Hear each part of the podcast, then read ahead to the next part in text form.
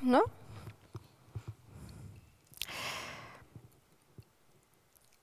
Ich habe gemerkt, auch an mir selber, dass wir viel öfter damit befasst sind, als uns das bewusst ist.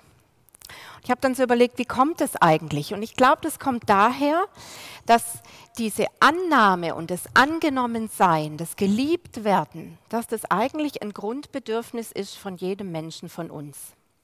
Also das, du möchtest einfach geliebt sein und angenommen sein. Das ist einfach eine Tatsache, also ich auch. Und wenn das ist und wenn das stattfindet und wenn ich das so empfinde, dann geht es mir gut. Dann ist die Welt in Ordnung, dann ist alles im Lot und dann kann auch einiges kommen und es schmeißt mich nicht unbedingt aus der Bahn. Aber wenn das nicht so ist und vielleicht gerade der Chef dir gesagt hat, dass das nicht so cool ist, was du da abgeliefert hast, oder wenn du gerade schlechte Noten zurückgekriegt hast, oder wenn es Zoff zu Hause gab oder was auch immer, und du dich hinterfragt fühlst und es mit der Annahme ziemlich wackelt, dann knabbert da was an uns. Und dann ist die Welt nicht ganz so easy.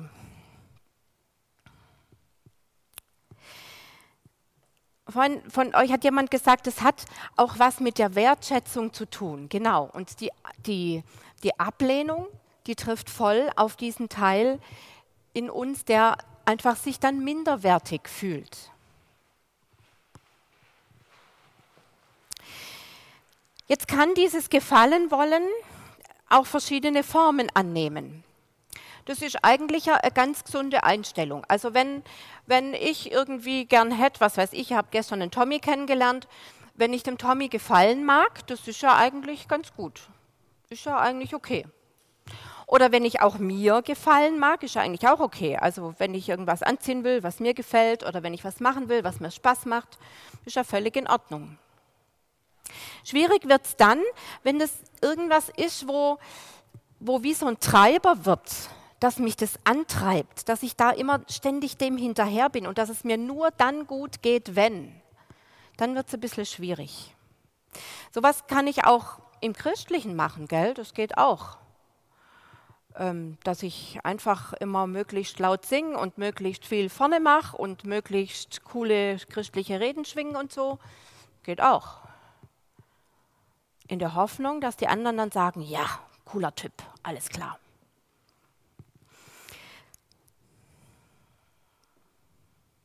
Also wir halten mal fest, so im ersten Moment, diese Annahme und dass wir angenommen sind, dieses Grundbedürfnis, da wollen wir hin und das ist völlig okay. Und jetzt schauen wir mal ein bisschen auf die Seite, wo wo das manchmal nicht so cool läuft und das alles nicht so gut geht.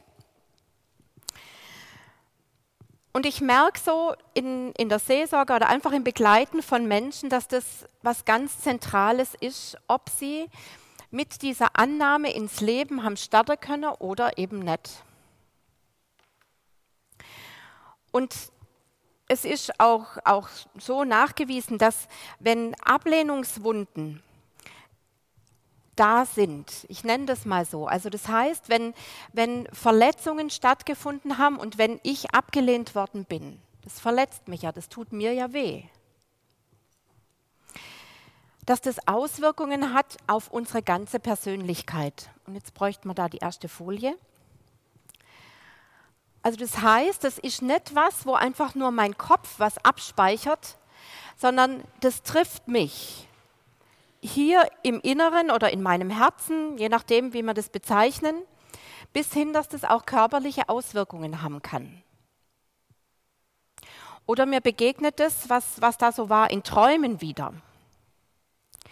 Und ich merke auch, dass die Ablehnungswunden umso größer sind, je früher sie jemand erlebt hat. Also Beispiel, wenn, wenn bei jemandem, also wenn ein Kind gezeugt wird und die Eltern vielleicht in schwierigen Situationen sind, auch finanziell oder dass das Kind unehelich ist und, und sie dann miteinander überlegen, ja, was machen wir jetzt? und zum Beispiel Abtreibung ein Thema ist, dann spürt es dieses Ungeborene und es sind die ersten Verletzungen, die ersten Ablehnungswunden, die auf die Art auch zugefügt werden. Oder wenn in ganz jungen Jahren die Eltern sich trennen und das Kind nur bei der Mutter aufwächst. Und das Schwierige an solchen Sachen sind, wenn wir das ganz, ganz früh erlebt haben, dass, dass das vielleicht gar nicht so greifbar ist, dass es vielleicht auch irgendwas ist, was, was verschoppt ist und man gar nicht so richtig drankommt. Aber es ist einfach so ein komisches Gefühl, dass ich, dass ich denke, ich habe wie keinen Stand im Leben und ich kann, ich kann wie nicht richtig mich entfalten und ach, irgendwie sind sie alle gegen mich, zum Beispiel.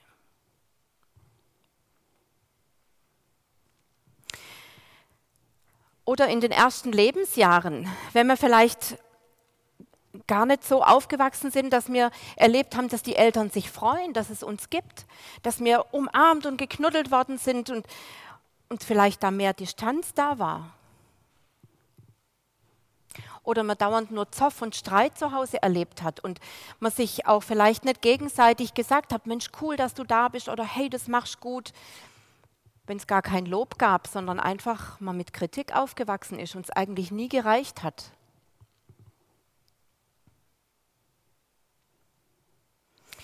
Und es kann sich in der Schulzeit dann fortsetzen oder auch später in der Pubertät. Und wie so ein roter Faden werden, der sich durchs Leben zieht, dass ich dann immer wieder diese komischen Ablehnungssachen da erlebe und manchmal gar nicht richtig weiß, warum, weshalb und wieso. Wie komme ich dazu?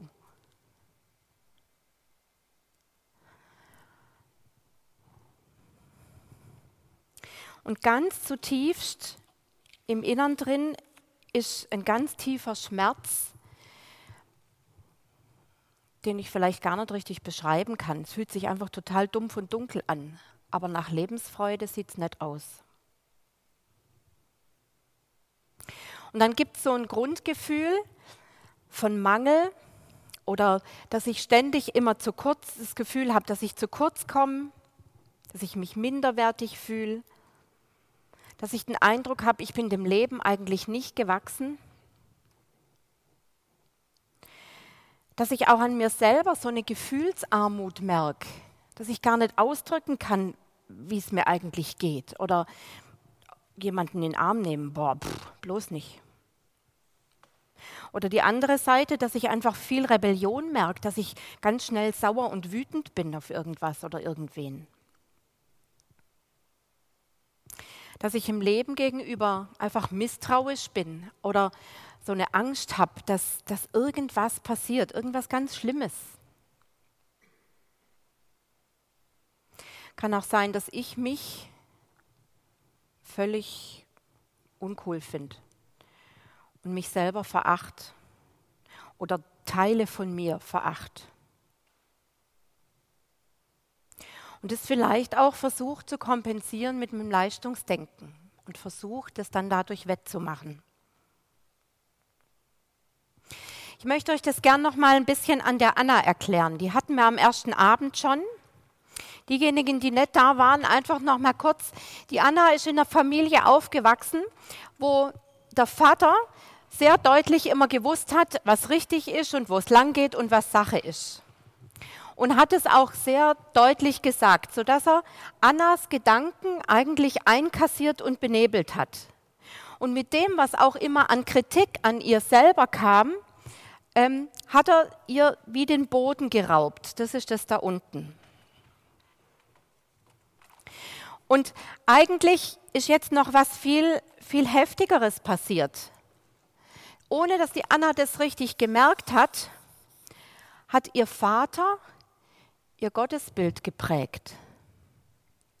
Und plötzlich hat sie den Eindruck gehabt, okay, da oben gibt es zwar einen Gott und irgendwie anscheinend sagen die auch, dass der mir hilft und sowas, aber ich finde eigentlich, dass der zwei riesengroße Augen hat, die ständig auf mich runtergucken und die ständig mich beurteilen und der immer irgendwas an mir auszusetzen hat.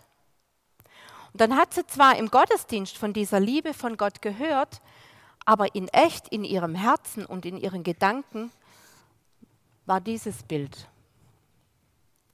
Und wo sie, oh, stimmt, danke. stimmt, das war Jesus. Sehr gut. genau, das war Jesus. Da haben wir gesagt, Jesus steht hier neben ihr. Genau. Und Jesus hat natürlich nicht dieses Bild vom Vater, klar.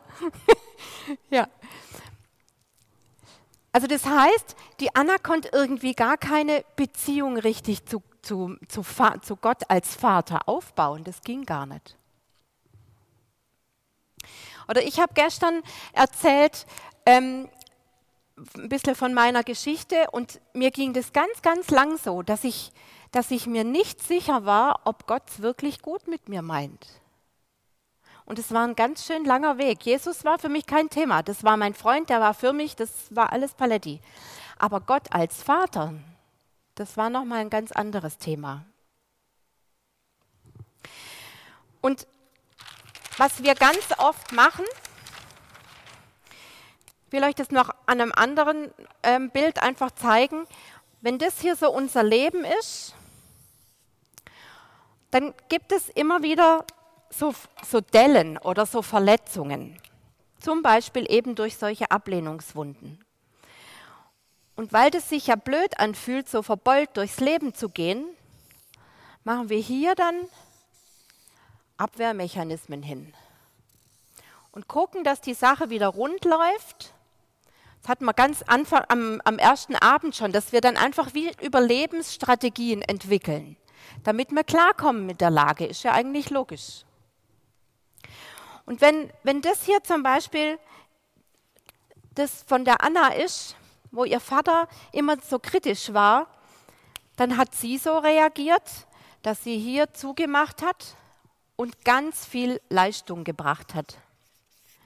Und versucht hat, den Vater zufriedenzustellen und das eigentliche Ziel war, sie wollte die Annahme kriegen. Sie wollte hören, jawohl, du bist super, du hast gut gemacht. Das Dumme war nur, dass das ganz oft nicht kam und dass sie das ganz oft nicht gehört hat. Ich weiß nicht, ob ihr auch bei euch solche Mechanismen merkt. Es ist eigentlich ganz normal, dass wir solche Beschlüsse oder auch so gewisse Festlegungen und auch diese Überlebensstrategien entwickeln ist ja eigentlich auch eine Gabe, sowas zu können. Schwierig ist es halt nur, wenn, wenn das was wird, was mich dann nachher letztendlich hindert. Früher habe ich das vielleicht gebraucht, um klarzukommen, aber heute ist was, was mich, was mich blockiert, wo ich vielleicht in Beziehungen gar nicht mehr offen ich selber sein kann, weil ich immer denke, ich muss leisten damit.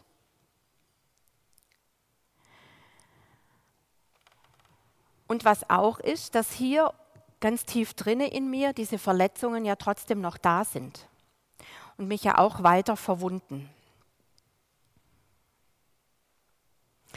Ich habe auch so einen Beschluss gefasst bei diesen Übertragungen auf Gott, dass ich selber groß bin. Dass ich selber klarkomme, dass man vielleicht gar nicht unbedingt Hilfe braucht.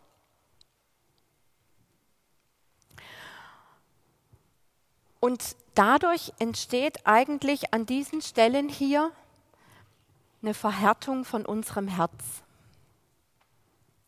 Und wo ich einfach nimmer weich und ich sag mal elastisch da bin, sondern hier ist was Hartes drüber gewachsen und ich habe daran gearbeitet, dass das als Schutz drüber geht.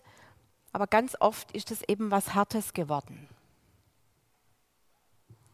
Und wenn Gott im Alten Testament davon spricht, im Hesekiel, dass er sagt, ich will euch dieses harte, steinerne Herz ersetzen durch ein fleischernes und durch ein weiches, dann sagt er das zu seinem Volk Israel, das auch ganz üble Zeiten hinter sich gehabt hat. Und wo sie auch einfach hart geworden sind, um durchzukommen. Und er sagt, hey, und ich tausche das wieder. Ich tausche euer Herz wieder aus. Ich kann das wieder weich machen. Ihr kriegt ein neues Herz.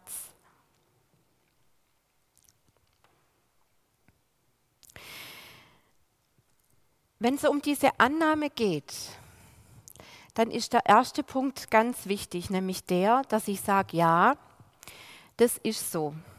Ich bin da verletzt worden. Das war für mich auch in meiner Aufarbeitung ganz arg wichtig, dass ich gesagt habe, ja, da fehlen mir Eltern. Ich habe nicht richtig Eltern gehabt. Und das ist ein Schmerz für mich. Und es war auch nicht was, was nur einmal irgendwie war, sondern ich habe das manchmal wie ein uferloses Fass erlebt. Aber es war wichtig, dass ich mich dem gestellt habe, damit Jesus mir genau dort begegnen konnte und Heilung da hineinkam. Davon, dass ich das hier verneine, diese, diese Delle oder diese Verletzung, davon wird sie nicht besser. Sie wird erst dann besser, wenn ich sage, jawohl, da bin ich verletzt, da brauche ich Heilung.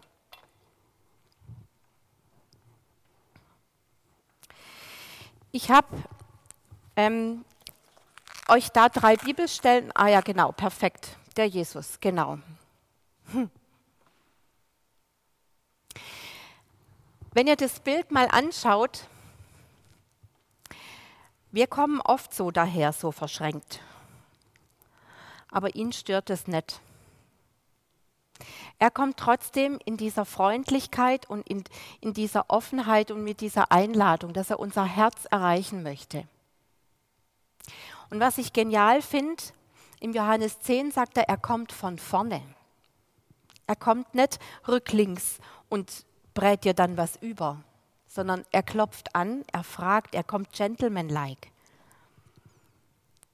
Und er kommt mit dieser Einladung, weil er dich gerne abholen möchte und diese Beziehung zu dir haben möchte.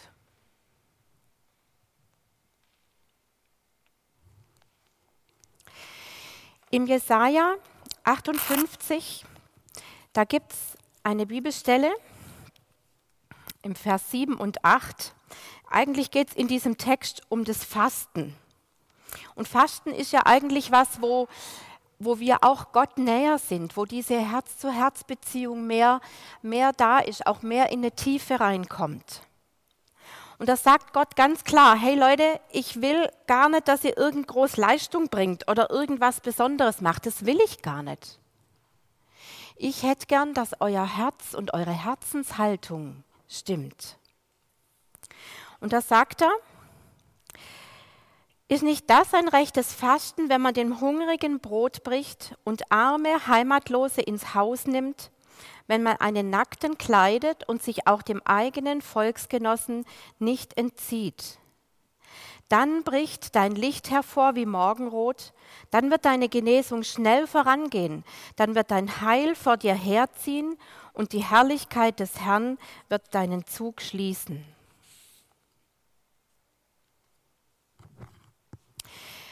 Wenn man das so hört, so Nackte aufnehmen und armen Heimatlosen Wohnung geben, dann denkt man vielleicht, das ist eine Person von außen. Und ich denke, das ist sicher auch gemeint. Aber ich merke immer wieder, das sind auch Anteile von uns selber. Das sind diese Anteile hier, die wir wie verabschiedet haben oder durchgestrichen haben oder verneint haben, weil die zu schmerzhaft waren, weil sie vielleicht auch zu anstrengend waren weil wir nicht gewusst haben, wie wir damit umgehen sollen. Vielleicht sind wir sogar noch, noch deftiger dran gewesen und haben da richtig ein Gefängnis drum gebaut.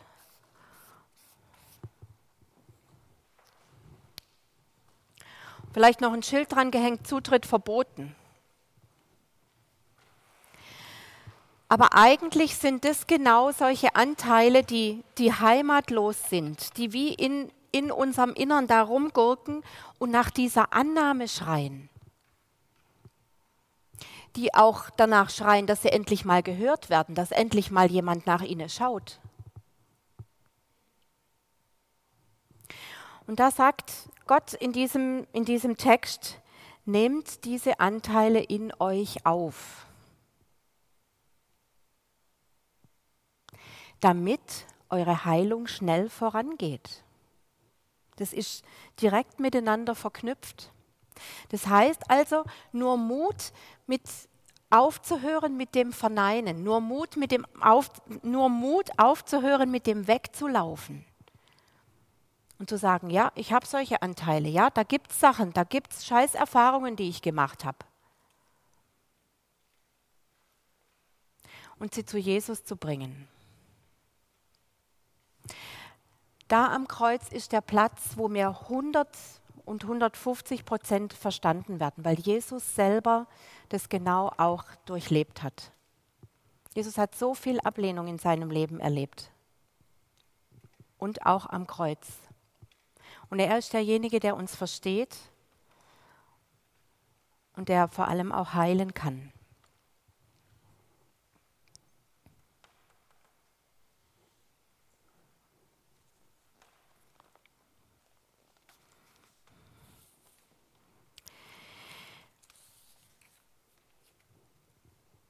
Jesus sagt in diesem Text im Johannes 10, dass der Feind durch das Natürliche rauben will.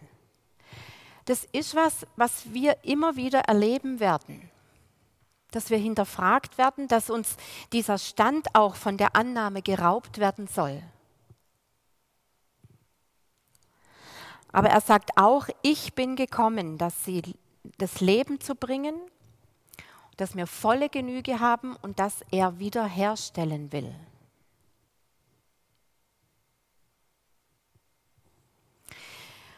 Und es würde heißen, wenn er wiederherstellen will, dass hier das Ding wieder Herzform kriegt.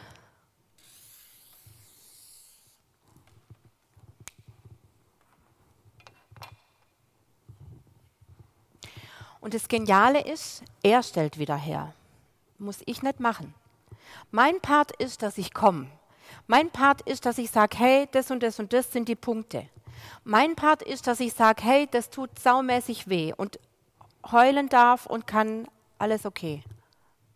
Aber sein Part ist, dass ich dieses weiche Herz wieder kriege, dass er aufweicht.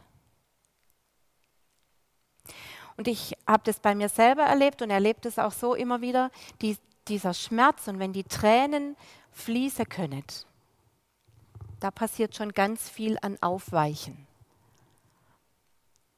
und an Wiederherstellung auch von Beziehungsfähigkeit. Ich habe euch noch ein, ein Bild mitgebracht, einfach als Ausblick wo wir hinwollen. Die Frage ist, welchen Stand nehmen wir ein?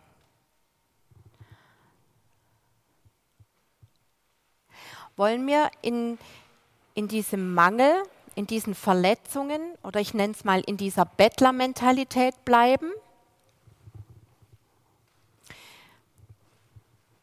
Oder wollen wir hinein in diesen Stand, den Gott eigentlich für uns hat, nämlich dass wir Königskinder sind. Sonst nimm das von morgen, wenn das nicht kommt. Ja.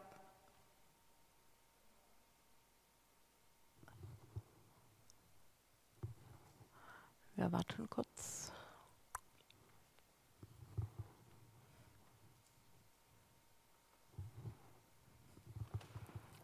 Geht nicht? Okay, dann machen wir es anders. Moment.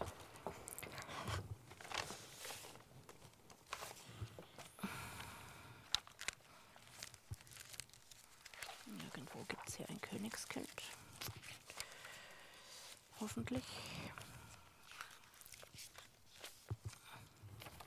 Okay, dann halte ich euch das hoch und ich hoffe, ihr seht, was ich meine. Und dann kriegt das morgen nachgeliefert. Könnt ihr das erkennen? Okay. Die Frage ist, welchen Platz nehme ich ein? Wohin gucke ich? Sehe ich mich in, dieser, in diesem Bettlergewand? Mit dem Defizit, mit dem, was nett ist, mit dem, wo ich auch von mir denke, dass ich schlecht bin? Oder sehe ich mich so und sage, Jesus, das mag zwar sein, dass ich mich so sehe, aber eigentlich bin ich dein Hausgenosse. Eigentlich bin ich Erbe. Eigentlich gibst du mir einen Boden. Ich bin angenommen von dir. Und du hast all das, was mich hier zum Bettler gemacht hat, hast du getragen. Und ich bringe dir das, was mir da noch Mühe dran macht, auch an dem, was ich erlebt habe. Aber dann bin ich hier. Und dann geht's ab. Ah, oh, perfekt. Dann geht's ab ins fette Leben. Danke.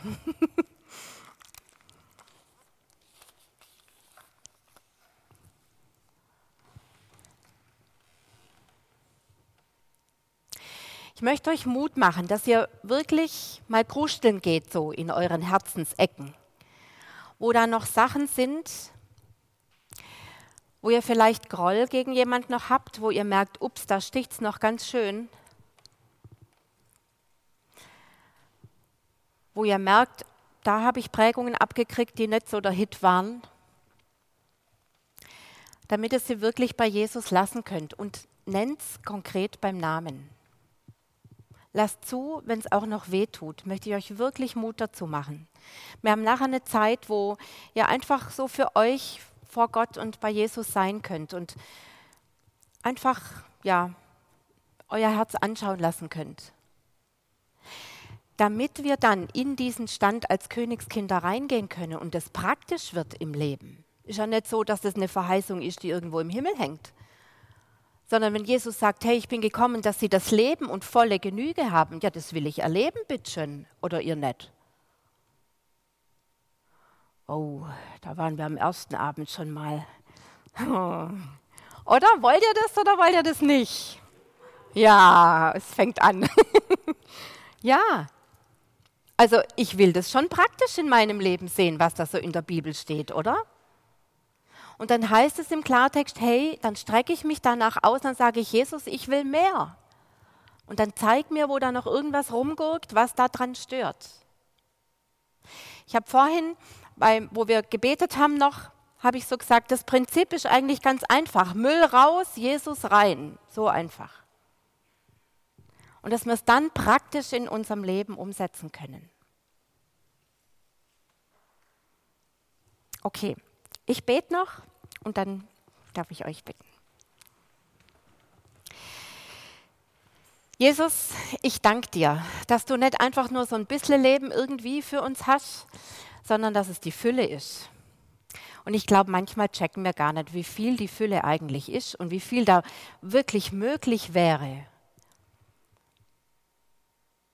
Ich wünsche mir, für heute Abend, dass du kommst, Heiliger Geist, und jedem Einzelnen einfach so in seinem Herzen zeigst, wo da noch Dinge sind, wo er sich mit dem, mit dem Iststand oder mit den Verletzungen oder mit dem, was da halt so war, angefreundet hat irgendwie so einen Beschluss drüber gelegt hat, naja, es ist halt so oder da geht halt nichts anderes.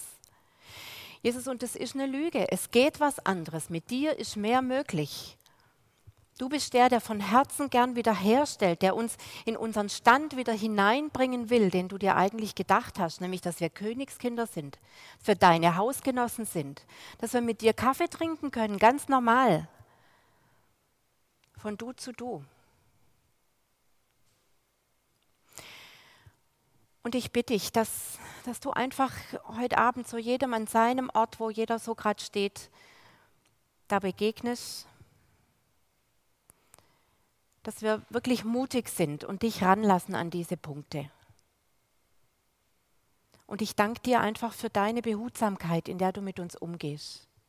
Ich danke dir, dass du uns einlädst, dass du niemanden zwingst, aber dass du wirbst um unsere Herzen, weil du weißt, dass mehr geht und weil du mehr für uns willst. Und dafür danke ich dir. Amen.